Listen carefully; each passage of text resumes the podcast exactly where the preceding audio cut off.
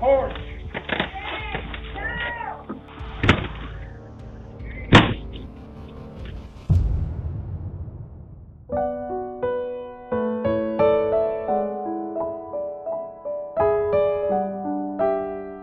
大家好吗？欢迎收听《黑天鹅》。今天要给大家讲发生在两个不同国家的案件，他们的情节非常相似，但结局却天差地远。这两岸的受害者们为了自身的安全，在遭遇攻击时选择勇敢反抗。然而，在社会和法律的框架里，他们在正义的道路上却走得踉跄。这不免让人思索：面对威胁和未知，身为老百姓的我们究竟该怎么办？那事不宜迟，让我们从二零二二年的七月说起。第一个案件发生在美国俄亥俄州的雪梨市，该城市现有两万多人口，农业和制造业兴盛。于一八九五年完工的四大桥是该地著名的地标。这个城市的犯罪率多年以来都高于全美平均值，因此居民备有武器自保的情况是相当的普遍。而此案件的主人公一家也不例外，只是他们没有预料到一位亲门踏户的不速之客会来得这么又猛又急。二零二二年七月三十号，礼拜六晚间大约十一点三十分，二十二岁的 Alison Ducro 收到了前男友的语音留言。Hi, Um, it's James. I just uh, wanted to reach out to you um, because I just wanted to uh, see how you're doing and uh, maybe hear from you if that would uh, be all right, I guess. Um, 一年多前不欢而散的他们已经很久没有联络，但前男友突然又是打电话又是留语音讯息的，觉得很奇怪的 Alison 决定不理会，拍拍枕头睡觉去。隔天早上十点五十七分，Alison 跟妈妈 Stacy 吃完早餐回到家，发现他们后头紧跟了一台车。正要进门的两人都感到非常纳闷，因为没有听说家里要来客人。正当妈妈问爸爸 Mitchell 是不是有约朋友来家里坐，门前动能感应的摄影机再次启动了。画面中站着一位神情木然的年轻人。Alison 一看，惊讶地发现门廊上的这个人正是她昨天不读不回的前男友 James Rail。她害怕地把这件事告诉了爸妈。她表示，她跟 James 从分手后就没有联络了。也不愿意再跟他有任何的谈话，于是妈妈用对讲机告诉 James 请他离开，但 James 没有任何反应，径自按着电铃。爸爸甚至打开侧面的车库门，出去对着他喊请他离开，他也充耳不闻。爸爸看对方对口头告诫没有回应，他快步回到家中，并拿出武器预备。此时的 James 开始扭动门把，试着要强行进屋，那扇木质的门很快开始动摇。爸爸见状，上前用身体抵住，并大声喊着：“他有武器，请 James 住手，并离开他们家。”不过，这时的 James 不仅没有停手，他开始用力冲撞，决心破门而入。最后，门锁还真的被他撞开了，而爸爸 Mitchell 也在那一刻做出了反应。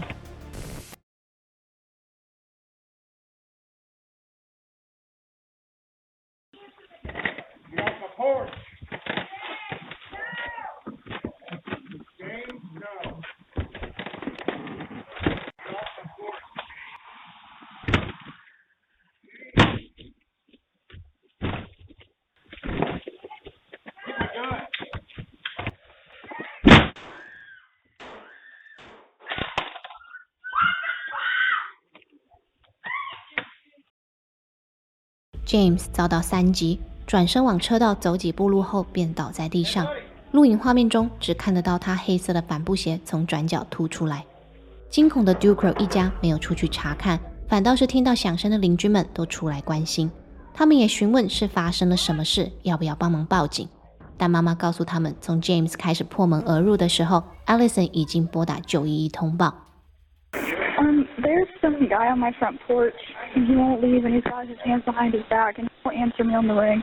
But he Okay. left me a voicemail on my phone last night. Where where are you at? What's your address? Uh, um, he's trying to walk. I'm sorry. He's trying the door. Dad. No, don't answer the dad. Get off my porch. Jay, no! Oh my god! Can you please hurry? Okay. um, 警方在约七分钟后抵达，他们接着进入房屋，跟 Ducro 一家做笔录。Alison 与妈妈三人惊魂未定，James 则是在送医前就已经失去生命体征。警方按照程序要他们一家到警局谈话，他们三人也全程配合，并没有要求雇佣律师。同时，警方也在 Ducro 的住宅搜证，他们发现门被撞破，门中间的玻璃上有弹孔，现场的证据与这一家人的供词描述一致。尸检报告显示，二十二岁的 James Rail 左右手臂和背部遭击，三处伤口的弹道都与监视器画面所呈现的过程吻合。值得一提的是，James 的体内验出高浓度的大麻，这或许解释了他当时神情恍惚、对口头指令没有反应的原因。James 的家人一直向媒体强调，他是一个好孩子，是小孩们温柔的叔叔，是个样样好的善良青年。然而，根据 Allison 的供词，James 有使用违禁药物的历史。他和家人搬到加州生活了一阵子，不久前才刚回来。而身边的共同朋友们都说，James 从加州回来之后就变得很奇怪，态度蛮横，行为无礼，跟高中时的他完全不一样。大家不晓得他是怎么了，只能渐渐地跟他疏远，避免矛盾。但即使众人对于 James 的为人各有评判，谁也没有料到他会突然暴冲，然后再以这样的方式离去。案发四天后的八月四号，检察官将所有物证和笔录口供送往法院，交由九人组成的大陪审团决定是否起诉爸爸 Mitchell。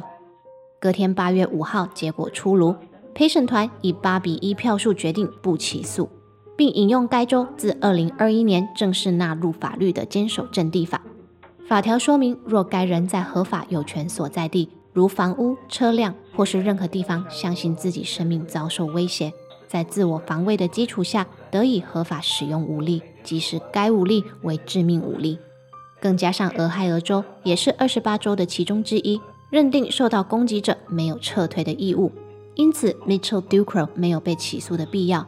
全案的侦查也画上了休止符。此案的后续我稍后再提。接下来我们一起看下一个案件。第二个案件发生在台湾的台北市。台北为台湾的首都，著名的地标台北一零一，直到二零一九年都有着世界最高塔的美名。这座国际城市拥有多元的美食和友善的民风，深受观光客的喜爱。案发当年二零一四年，这个城市居住着两百七十多万人，人口稠密，经济繁荣，治安上也相对稳定。但在一个普通的夜晚，一场意外永远改变了两家人的命运。二零一四年十月二十五号，礼拜六晚间约八点四十分，二十九岁的何伯汉和怀着八个月身孕的妻子一同返家。已经尿急的何伯汉很开心，今天很早就找到停车位。他速速开门要进屋上厕所，妻子则到阳台喂狗狗吃饭。然而何伯汉到了浴室，发现门推不开，往门缝一看，竟然看到了一名戴口罩的男子。下一秒，该名男子朝他挥拳。两人随即扭打了起来。妻子听到声响后到浴室查看，这才惊觉家中有人闯入。他连忙打电话报警，先生何伯汉则以擒拿术将男子压制在地。十分钟后，警察赶到，将躺在浴室地板上的男子上铐，但他已经四肢瘫软，面色发黑。送医急救后，在隔天上午的七点三十分宣告不治。而原本是受害者的何伯汉，则立即被以过失致死罪罪名起诉。四十七岁的窃贼张俊清有违禁药品和窃盗的前科，二零一四年年初才刚假释出狱，但因为失业五个月没有收入，他再次动起了歪脑筋。监视器画面中可以看到他用按门铃的方式来确认屋主在不在家，接着换上不同颜色的衣服，以万能钥匙进入了何伯汉的住处。他搜刮了墨镜、项链、婚戒等财物，但几分钟后被返家的何伯汉发现。身高一百八十公分的张俊清看起来虽然健壮，但他患有冠状动脉硬化性心脏病，加上案发当时他又戴着口罩，最后因为被压制，气管受阻，造成呼吸性休克、心肌梗塞而离开人世。而从事冷气技工的何伯汉，在案发当时刚与妻子结婚不久，面对即将出生的宝宝，他加倍努力的工作，但没有想到，如今为了保护自己的妻小，他要面对刑事诉讼和窃贼家属高额的民事求偿。二零一五年五月十六号，地方法院一审宣判何伯汉防卫过当、过失致死罪罪名成立，判处他三个月有期徒刑，缓刑两年。窃贼张俊清的家属更是向他求偿三百万元新台币。何伯汉与律师团队不服上诉，但在三个月后的九月六号，高等法院仍判处他两个月有期徒刑，缓刑两年定谳。在民事诉讼方面，法院则判他要赔偿窃贼家属六十四万元新台币。即使何伯汉向媒体表示他不接受这个结果，一定会再上诉，但最终他在二零一八年四月选择与张家人和解，并支付赔偿金，全案也到此落幕。防卫过不过当的分界在哪里？以何伯汉这个案例来说，他力抗窃贼后就必须要松手，压制对方其他不致命的部位，而他当时并没有这么做，因此法官认为他的防卫超过了适当的范围，判他有罪。总结来说，台湾的人民如果遇到类似需要防卫自身安全的情况，真的逃离不了现场，必须反抗，那么他们在那短短的反应时间内得衡量至少四件事：一。攻击者是否持有武器？二、攻击者的身体素质如何？三、根据第一点和第二点，接着判断自己反抗的手段是不适当，有没有符合必要性。四、搏斗的同时观察攻击者的生命真相。一个人在危急的时刻做不做得到这几点？这样的法规合不合理？大家都有不同的见解。但何伯汉本人表示他不后悔。他说：“因为如果当时他没有打赢。”他输掉的很可能就是自己、妻子与宝宝三个人的生命。回到第一个俄亥俄州的案子，爸爸 Mitchell 虽然未被起诉，也不需赔偿分毫，但他们一家也并不好过。James 的姐姐 Jessica 后续发起了抗议活动，指控警局侦查不公，控诉 Ducro 一家谋杀了他的弟弟。他尤其用力抹黑 Allison 的人格，他截下审讯影片的画面发在网络上。说 Allison 态度拙劣，在审讯中笑得轻浮，更说是他诱骗 James 过去他家行凶后，再塑造成自我防卫的假象。但在看过整个审讯过程后，就会发现 Allison 是在警探走进审讯室里与他打招呼时才给的笑容，并无所谓的态度轻浮。而门上的监视器画面也显示，他们一家人再三的请 James 离开。如果是诱骗他来，怎么还一直劝他走呢？然而，这样不攻自破的说辞还是吸引了不少家媒体刊登。消息一出，也立即引发民众的论战，两派人马各说各话，争吵不休。而当事人在这片混乱中选择沉默，跟何伯翰夫妇一样，Ducro 一家人在案发后也速速搬离了住处，至今并未发表任何声明。All I want is a real investigation on what happened to my brother instead of a cover up. We know that there is corruption and this is a load of crap.